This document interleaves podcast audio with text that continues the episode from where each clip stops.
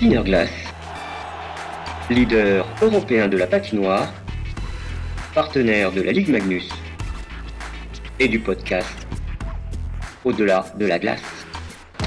Là, la pandémie, elle a pris, elle a pris un peu tout le monde sur de, de- de court. Au-delà de la glace, Il faut que tu t'auto-imposes une exigence. Et c'est pas facile quand t'as 14, quand t'as 15 ans. Et ça, c'est un, un des problèmes qui fait qu'on stagne euh, à un certain moment.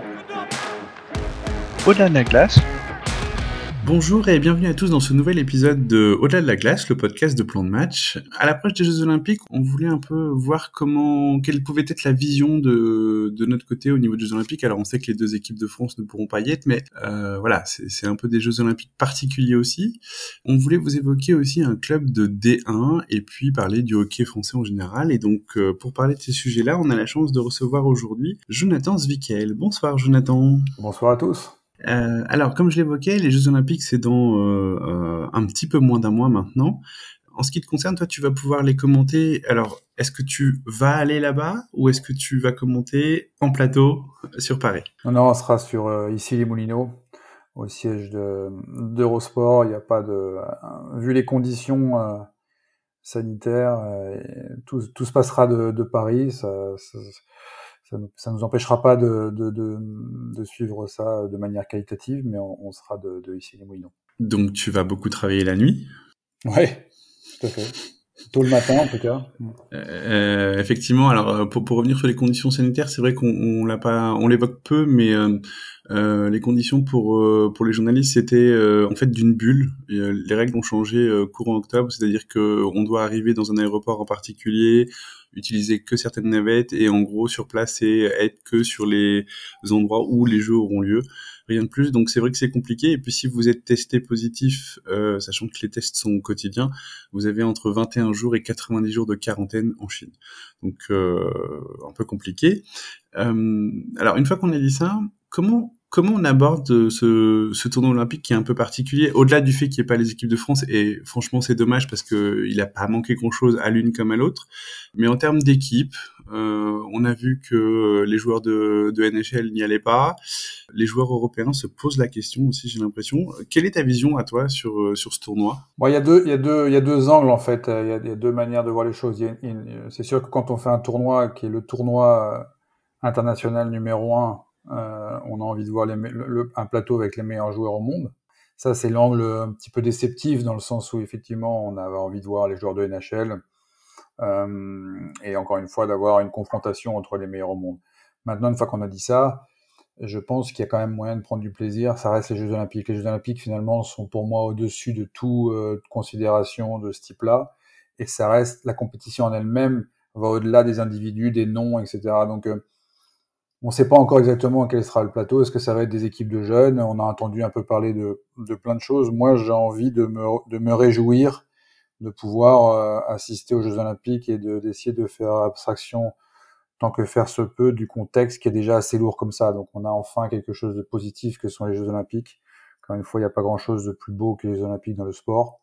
Donc euh, il y a les deux par- il y a les deux paradigmes et moi j'ai envie de m'arrêter sur le deuxième qui est plutôt le plaisir de voir les Jeux Olympiques plutôt que le regret de ne pas avoir les meilleurs au monde euh, sur ces Jeux Olympiques. Et est-ce que finalement on regrette pas que euh, un éventuel euh, décalage d'une année aurait été peut-être plus intéressant?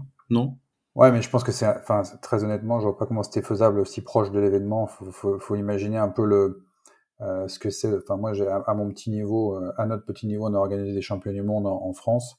Je peux vous dire que ça se fait, euh, on, on a commencé quatre ans à l'avance et que quelques mois avant, changer aurait été une catastrophe à plein de niveaux. Donc, euh, bon, autant les, Jeux Olympiques d'été, ça a été anticipé très en amont. Là, la pandémie, elle a pris, elle a pris un peu tout le monde euh, de, de, de court et euh, ça faisait vraiment short pour, euh, pour, euh, pour, pour la déplacer. Voilà, donc euh, je pense que c'était pas faisable.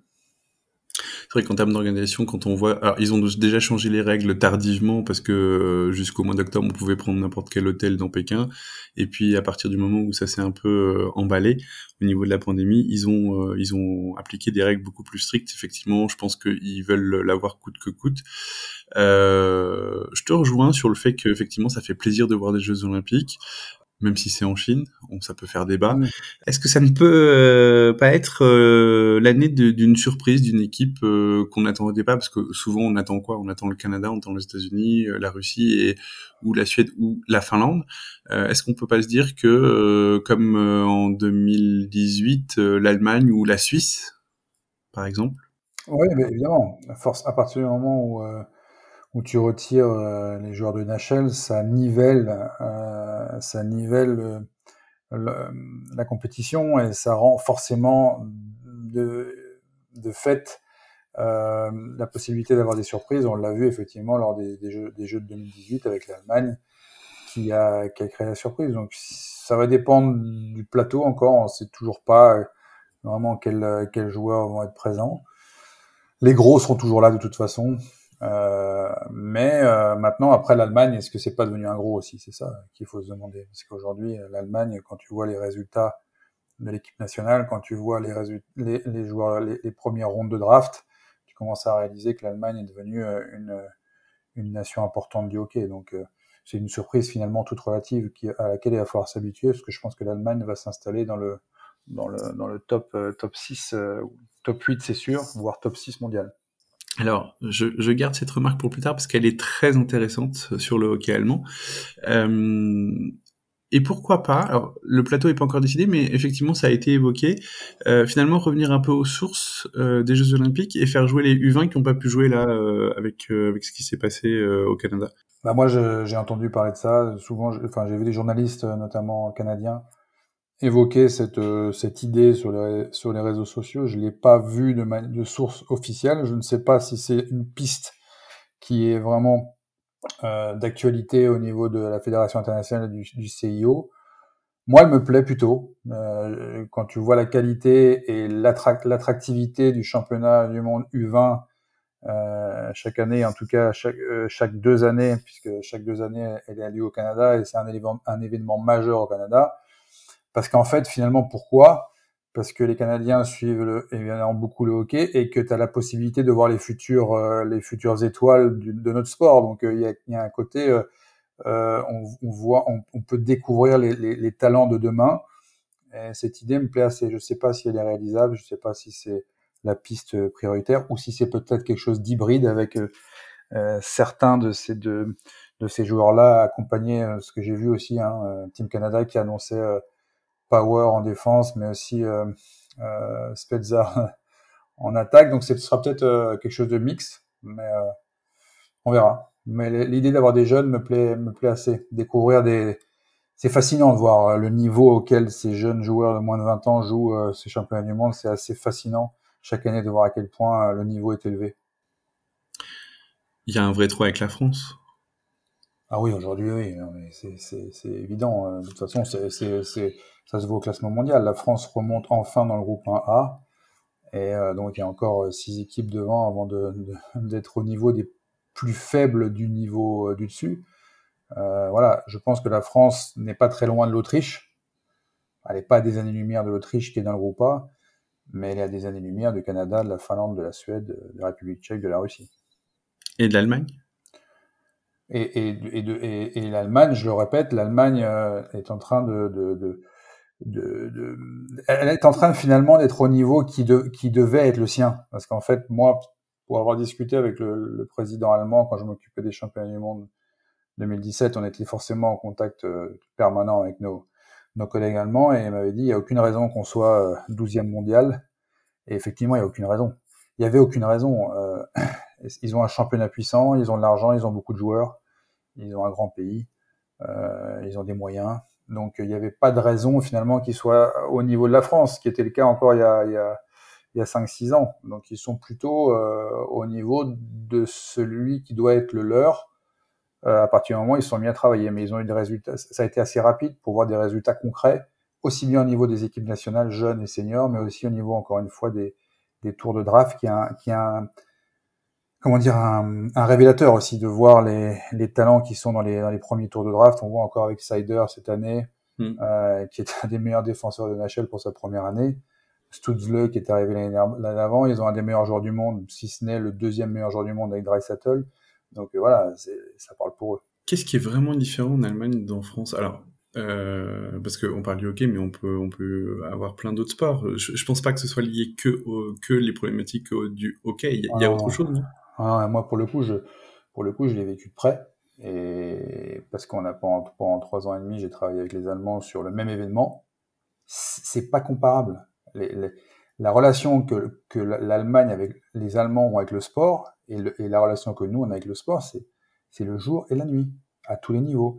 C'est-à-dire que les Allemands, tu mets une balle, un palais ou n'importe quoi sur un terrain avec des joueurs, les, les, tribunes vont être pleines, ils vont tous avoir le maillot, ils vont boire de la bière, ils vont manger des bretzels, et puis ils vont chanter tout le long. Euh, voilà, j'avais j'avais vu une stat il y a encore quelques quelques années. Euh, la moyenne d'affluence dans les stades de foot c'est 40 000, chez nous c'est 20 000, et on parle de sport national. Alors et, tu fais euh, dire pour les championnats du monde 2017, tout ce qu'on faisait nous, eux faisaient la même chose voire moins et, ils avaient dix fois plus de résultats parce que dès que tu parles de sport là-bas, euh, ça compte. Ils ont, quand nous on avait une salle pour organiser les championnats du monde, ils avaient, ils avaient le choix entre 10. Euh, voilà, les infrastructures ont rien à voir, les mentalités ont rien à voir. Euh, ils ont une mentalité, une, culture du supporterisme. Voilà, le sport compte là-bas et, chez nous il compte pas. C'est ça la réalité. Il compte pas chez nous le sport. C'est accessoire. Ça fait plaisir une fois tous les quatre ans on fait coucou, les politiques font coucou parce qu'il y a les Jeux Olympiques, et puis après, ça, on disparaît des radars. C'est un peu ce qu'on vit dans cette pandémie? Bah Oui, évidemment. Évidemment, c'est sûr et certain. Mais ça, il faut pas me chauffer là-dessus parce que euh, c'est sûr que, voilà, moi, je, je, suis pas du tout, euh, euh, comment dire, anti-vax, je suis pas du tout, ce qu'on appelle, les, je sais pas quoi, les, complotistes, etc. Pas du tout. Je suis vacciné, je, je suis bien conscient des problématiques que ce virus cause. Mais ce qu'on a fait avec le sport est un contresens. C'est-à-dire que quand tu sais que 20% de la population, les 20% des décès en Europe sont liés à la sédentarité, au manque de sport, dès que tu as un petit souci de pandémie, tu coupes le sport. C'est une aberration totale pour moi. C'est quasiment un crime. On a éloigné les enfants de, ce, qui, leur restait pour les sortir des écrans. Et, voilà, et on a vu à quel point, voilà, on a vu, c'est le prof de sport au conseil de classe, quoi, qui va chercher, qui va, qui est là pour aller chercher le café, quoi. Voilà, qui a passé, pas lui qui va dire, tu, toi, tu redoubles ou tu redoubles pas. La place du sport, c'est ça, en France et tout. Il faut, et, et ce qui s'est passé, ce qui se passe dans cette pandémie, c'est juste une confirmation de ce qu'on savait déjà. Hein. C'est juste, ça a grossi le trait, c'est tout. Hein.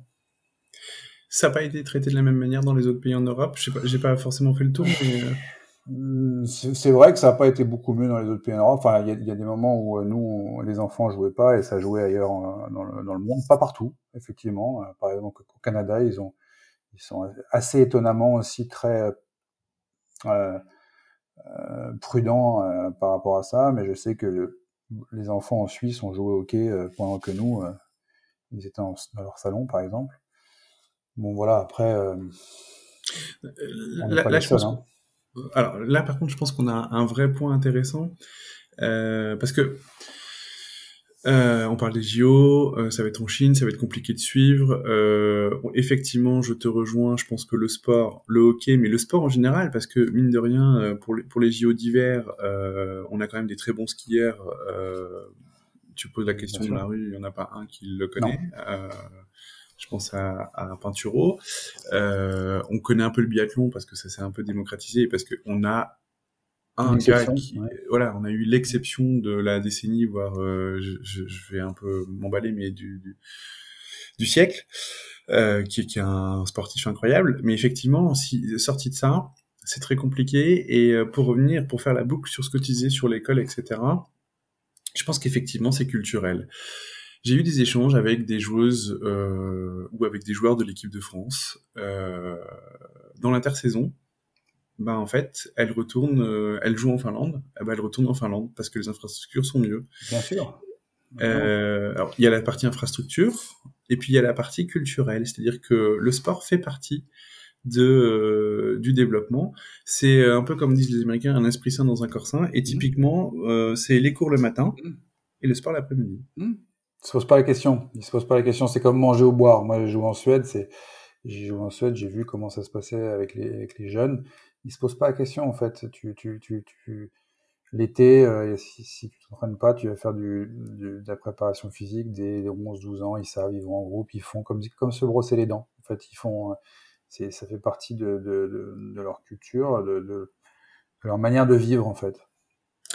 Et est-ce qu'on manque pas un peu d'exigence aussi? Alors attention, hein.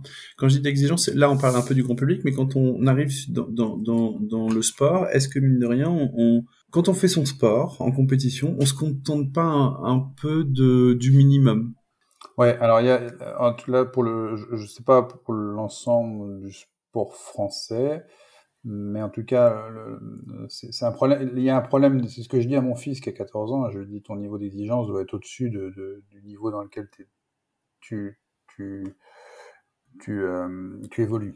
Euh, si tu as des ambitions élevées, tu dois avoir tu dois avoir un niveau d'exigence qui est au-dessus de ton contexte. En fait, en Finlande, en Suède, il y a un contexte d'exigence. Enfin, tu es, tu es, l'exigence t'est imposée par ton, ton, ton contexte. La concurrence entre les joueurs, l'exigence que les coachs t'imposent, l'exigence que, que la culture du hockey t'impose, de ce que tu vois au-dessus de tout. Tout, tout est, euh, tout ton environnement t'impose en fait et naturellement te, te met un niveau d'exigence plus élevé. Chaque Finlandais, euh, euh, le nombre de Finlandais, de ceux-là qui sont draftés, finalement, ça te donne ces perspectives. Elles sont, tes, objectifs sont forcément euh, structurellement hauts, ce qui n'est forcément pas le cas en France.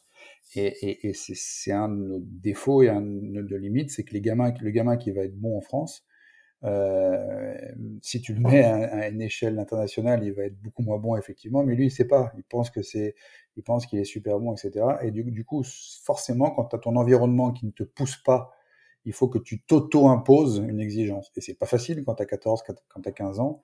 Et ça, c'est un, des problèmes qui fait qu'on stagne à, un certain moment. Et après, tu as des exceptions. Tu as Texier qui a une, qui a une mentalité, euh, psychologie et un mental hors du commun avec des ambitions du commun. Donc, tu vas aller chercher des exceptions. Mais c'est des exceptions parce que ton environnement euh, n'est pas propice à cette exigence. Comment tu expliques que le hockey français, euh, parce que là on parle du hockey, hein, ça mhm. peut être dans d'autres sports, hein, attention, mais là on parle hockey. Euh, comment t'expliques que dans le hockey on n'arrive pas à avoir ce niveau d'exigence? C'est quoi? C'est c'est un manque encore de structuration, c'est un manque de moyens, c'est un ou c'est simplement une mentalité et que ça prendra du temps et que c'est très compliqué? Alors, encore, je, je répète, il y, a une, question d'environnement, donc de niveau général. Ça veut dire que forcément, ton référentiel, ton référentiel, par exemple, c'est la ligne Magnus. Je n'ai pas dit que la ligne Magnus n'était pas un bon niveau, mais c'est ton référentiel. C'est pas pareil qu'avoir un référentiel euh, SHL ou CM Liga avec en plus beaucoup de joueurs qui ont un référentiel d'aller en NHL. Veut dire, c'est devenu, c'est tout. Ton contexte, ton environnement te fixe des objectifs qui sont en rapport avec, avec, avec ce contexte. Et maintenant, après, euh, une fois que tu as dit ça, ça n'empêche pas que les Slovènes, ils ont peut-être l'un des meilleurs joueurs du monde, alors qu'ils ont 700 euh, joueurs, hein. enfin, et 7 patinoires couvertes. Ils ont pourtant Kopitar, qui est euh, un des meilleurs joueurs du monde. Donc, il y a peut-être quand même des questions à se poser sur comment on peut, malgré un contexte qui n'est pas comme dans les grandes nations, comment on peut essayer de d'inculquer à, nos talents ce niveau d'exigence. Il y a peut-être des questions à se poser pour le faire malgré un contexte qui n'est pas celui qui peut avoir la Finlande, la Suède, le Canada, les États-Unis et la Russie. Et ça, c'est au club de le faire ou c'est à la Fédé d'accompagner les clubs ou à la Fédé? Je pense que c'est euh, euh c'est un ensemble. De toute façon, le hockey français, de toute façon, le sport français, c'est un arbre. Hein. Euh, c'est euh, euh, t'as as, la, la fédé, évidemment, et puis après, tu as les clubs, et après, tu as les licenciés. Tu as le tronc, les branches, et puis les, les feuilles. Euh, ça va forcément ensemble. Tu veux pas, euh, les feuilles peuvent pas vivre sans la, sans la branche, la branche peut pas vivre sans, sans l'arbre. Donc je pense que ça, c'est un truc qu'on a du mal à, en France à vraiment avoir en tête. C'est ce que j'avais essayé d'expliquer aussi lors des championnats du monde en essayant de rassembler autour d'un événement en disant voilà, on est en, enfin, le hockey français, c'est pas les clubs contre la Fédé, c'est pas quand tu es dans un club, c'est pas les licenciés qui sont pas contents avec. On est ensemble en fait, c'est un tout. Donc je pense que cette culture de, l'exigence du haut niveau, etc. Elle, part effectivement de la Fédé, de la DTN, et euh, elle doit se diffuser dans les clubs à travers ses entraîneurs, etc. Enfin, c'est un travail assez long à, réaliser. Il y a peut-être des choses à, plus court terme à faire directement via la Fédé, puis après des choses long terme pour inculquer, pour que cette culture elles se transmettent jusque dans les feuilles. Donc, euh, et pour ça, il faut forcément travailler avec les clubs parce qu'ils sont le, ils sont le lien entre la Fédé et, les pratiquants. prendre exemple sur le volet ou le hand qui réussissent bien. Euh, alors le volet là euh, particulièrement parce que c'est, c'est, ça fait quelques années qu'ils fonctionnaient bien, mais là ils ont été euh, pas, mal au JO. le hand homme-femme c'est des cartons. est-ce qu'il y a quelque chose à aller chercher en termes culturels, en, en termes de fonctionnement dans ces fédés? Je connais peu, mais en tout cas ce que je peux voir de l'extérieur, c'est que là on parle de sport scolaire, donc on parle d'une pratique sportive massive. Alors j'ai plus, le nombre en tête de licenciés au hand mais ça n'a aucune, euh, aucun rapport avec ce qu'on a, on a nous. Maintenant, euh, je pense que le hand est vraiment un bon exemple de, de, de, de développement. Euh, je pense qu'ils ont une vraie bonne philosophie. Il y a sûrement des choses à prendre chez eux. Le volet, je connais moins. Euh, le je connais un peu mieux. Et euh, malgré le fait qu'ils aient pour eux la masse euh, et la, facilité de pratique, les aires de jeu très disponibles, le fait qu'on pratique beaucoup au scolaire, donc ils ont forcément des atouts que nous on n'a pas. Mais il y a sûrement des choses à prendre au niveau de leur vision du haut niveau, certainement. Ils sont à peu près, je viens de vérifier là rapidement, c'est aux alentours de 500 000 euh, licenciés. On n'en est pas encore là, ok. Tout à fait. Revenons un petit peu sur. Euh, alors c'est vrai qu'on a parlé des JO, finalement on a parlé très vite du hockey français et c'était très intéressant. Comment ça va à Marseille? Ah Marseille, écoutez, ça va. C'est le club, euh, le club en 2022 a fêté ses 10 ans, donc euh, c'est un club de Marseille, c'est un nouveau-né hein, dans, dans, le, on va dire dans le, à l'échelle de, de, de, des clubs sportifs de manière générale ou des clubs de hockey, c'est un, bébé. Mais euh, c'est un bébé qui, qui, qui, qui, grandit vite. Voilà, il faut essayer, faut faire en sorte qu'il grandisse pas trop vite, qu'il grandisse à son rythme. Et parfois, ça, les gens ont du mal à l'entendre et pensent que pense que ça va aller, ça va aller très vite et, ou que ça va très vite et que c'est facile parce que c'est Marseille, mais ils se trompent. C'est, pas facile et c'est un très jeune club, donc il y a beaucoup, beaucoup de travail à faire pour être euh, crédible euh, pour le plus haut niveau. Mais voilà, on est le, aujourd'hui, on est content parce qu'on est le deuxième sport, euh, sport, sport collectif en termes d'affluence après l'Olympique de Marseille. Il n'y a personne à Marseille, aucun club à part l'Olympique de Marseille qui arrive à rassembler 2000, 3000, 4000 personnes dans une, dans une salle. Donc euh, ça, c'est positif et c'était difficile à croire il y a encore quelques années. Par rapport aux clubs qui sont montés récemment au Magnus, euh, est-ce qu'il y a des clubs qui, te parlent plus pour, euh, pour structurer Marseille, pour monter en Magnus? Alors, on l'a un peu évoqué, tu l'avais déjà évoqué par ailleurs, pas forcément tout de suite maintenant, contrairement à ce que gens peuvent penser, mais avec un, plan de développement à peut-être un, deux, trois ans. En plus, on verra avec la pandémie mais euh, est-ce qu'il y a un club qui te, qui te parle plus sur euh, le, mode de fonctionnement en montée Magnus? Bon, déjà, déjà, on est loin de tous ceux qui, tous ceux qui sont montés de manière euh, très structurée. On, on, est loin de ce, qui, de ce qui sont eux. Donc déjà, donc ça c'est. Mais le meilleur exemple des, dernières années, des dernières années, c'est forcément Sergi. Mais euh, Sergi, euh, déjà, c'est un club qui est, qui est ancien, ils ont mhm. changé de patinoire, donc on pense qu'il est nouveau. Mais moi, j'allais jouer à Sergi quand j'étais petit. Hein. C'était dans un, dans, un, dans un chiotte, mais, mais euh, le club de Sergi Pontoise, il existe depuis des décennies. Mhm. Euh, point 1. Point 2, il est soutenu par une volonté politique énorme, parce qu'en fait, ceux qui ont construit la patinoire pour la Fédé et le club de Sergi euh, ont tout intérêt euh, que politique, politiquement que ce club existe. Donc, ils ont des, soutiens politiques et donc financiers très important. Euh, donc pour l'instant, c'est pas comparable avec nous. Mais c'est l'exemple, le meilleur exemple d'un club qui, parce que quand je dis tout ça, ça retire rien à leur travail. Hein. Attention, je dis pas c'est facile parce qu'ils ont un soutien politique, non c'est facile parce qu'ils travaillent extrêmement bien. Euh, les dirigeants travaillent extrêmement bien, de manière euh, très intelligente. Ils ont un coach qui travaille très bien au niveau sportif, ils se structurent, ils ont du hockey mineur. Enfin, ils font tout super bien, mais c'est dans un cadre financier et politique et, qui, est, très favorable. Euh, et tant mieux pour eux, et tant mieux pour le hockey français d'ailleurs. Mais c'est l'exemple le, plus, euh, l'exemple récent de la plus grande réussite. Je vais rebondir sur une remarque qui, à mon avis, est très importante. Euh, le côté politique. Ça se passe comment à Marseille? C'est compliqué? Bah, Marseille, euh, on, avec les élections, on est revenu au point zéro, voire euh, négatif. Parce que l'opposition qui a pris le pouvoir à Marseille, c'était l'opposition qui a critiqué la patinoire quand elle a été construite il y a dix ans de manière très, très, très, très véhémente. Et le nouveau maire, Benoît Payan, dès qu'il est arrivé au, pouvoir, a d'ailleurs remis une couche en, en parlant de ça, donc on, parlait, on partait de très loin et, euh, et on a beaucoup avancé de ce côté-là, puisque quand j'ai. En fait, ce qui s'est passé, c'est quand j'ai entendu ce que disait Benoît Payan sur la patinoire quand il était devenu euh, maire de Marseille, je me suis dit, bon, là, c'est vraiment euh, compliqué, ça va être compliqué. J'ai écrit une lettre. J'ai écrit une lettre personnellement à Benoît Payan en lui expliquant, grosso modo, que bien sûr, je, comprenais, j'étais d'accord avec lui que construire une patinoire comme ça à Marseille, c'était certainement débile, il y a dix ans, et qu'il y avait sûrement d'autres priorités, mais que maintenant qu'elle était construite, euh, autant euh, on n'allait pas en faire un jardin botanique et que autant maintenant que cette connerie avait été faite, autant en faire un succès et que le hockey, le, club de hockey pouvait être un, des facteurs qui en fasse un succès. Bref, j'avais écrit une longue lettre. Je pensais jamais qu'il me. Et puis quelques jours après, j'ai été appelé, euh, j'ai été reçu. Et donc depuis, il est venu à un match il y a un mois et demi.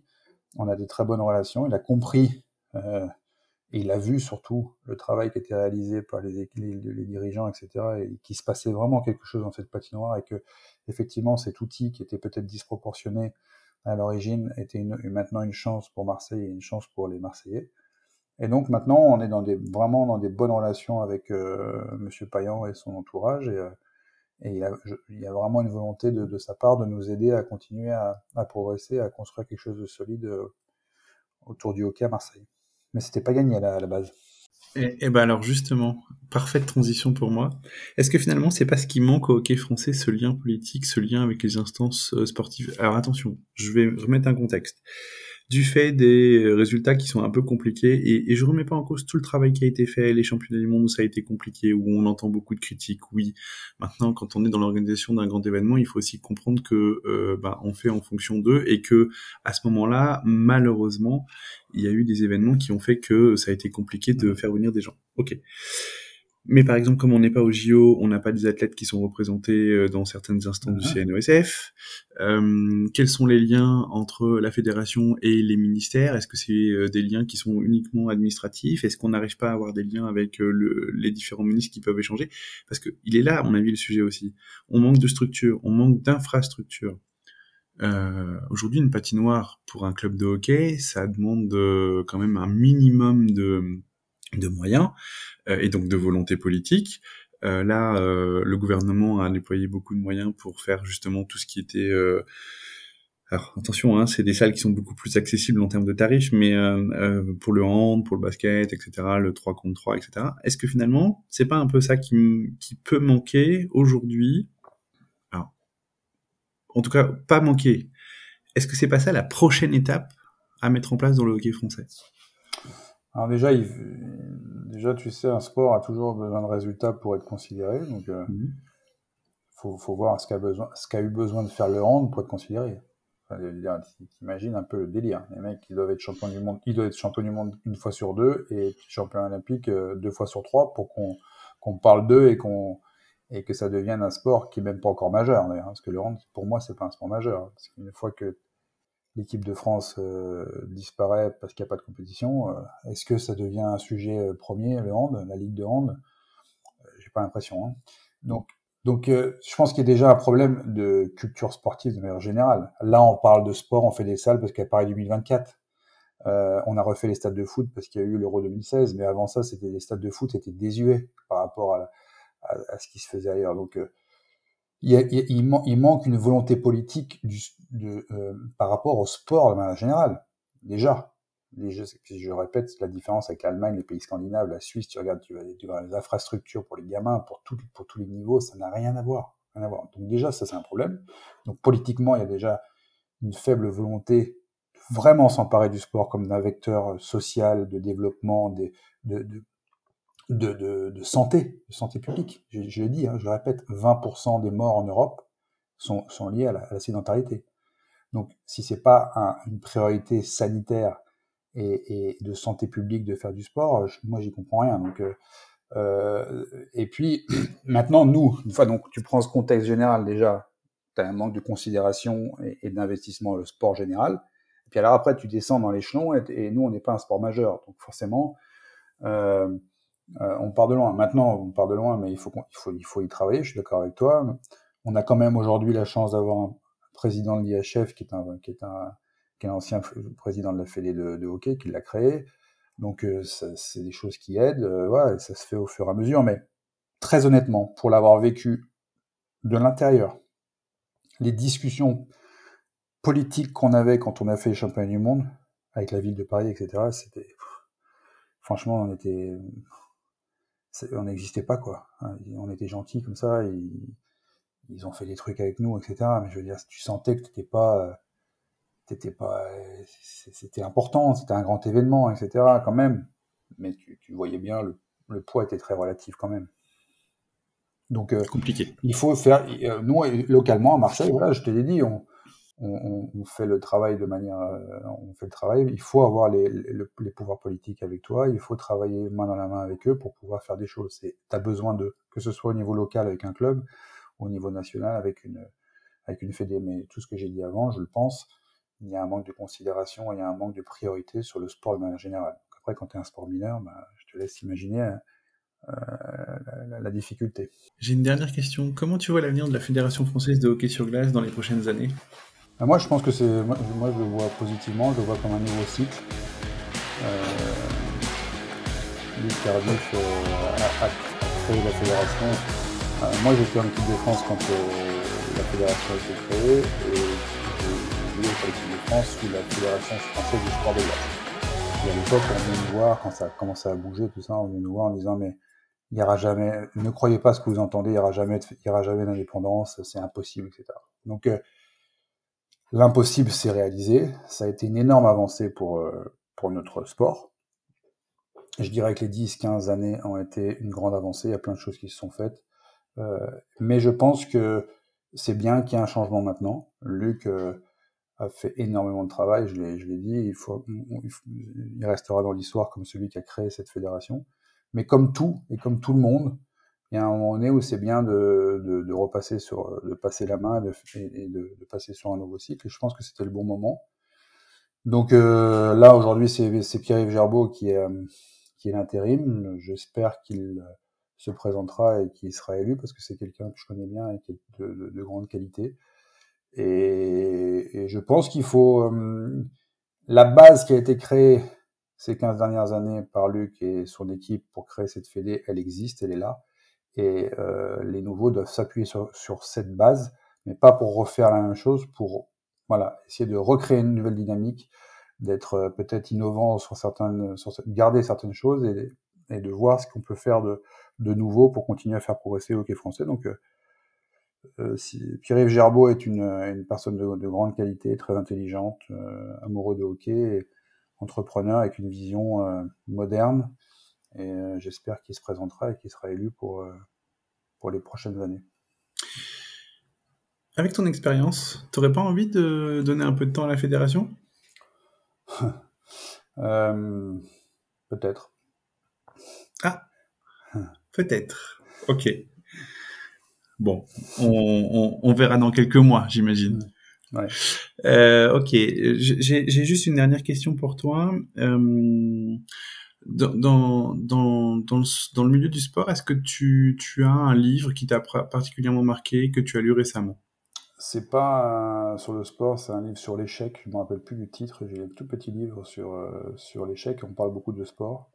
Euh, le nom m'a échappé, mais il m'a marqué ce livre. C'est un livre sur la culture de l'échec. Et euh, c'est quelque chose qui nous échappe complètement, euh, qui, est, qui, est, très ancré dans la, dans la, culture américaine, où même un recruteur va regarder si tu as échoué avant de te recruter, si tu pas échoué, il va pas te recruter.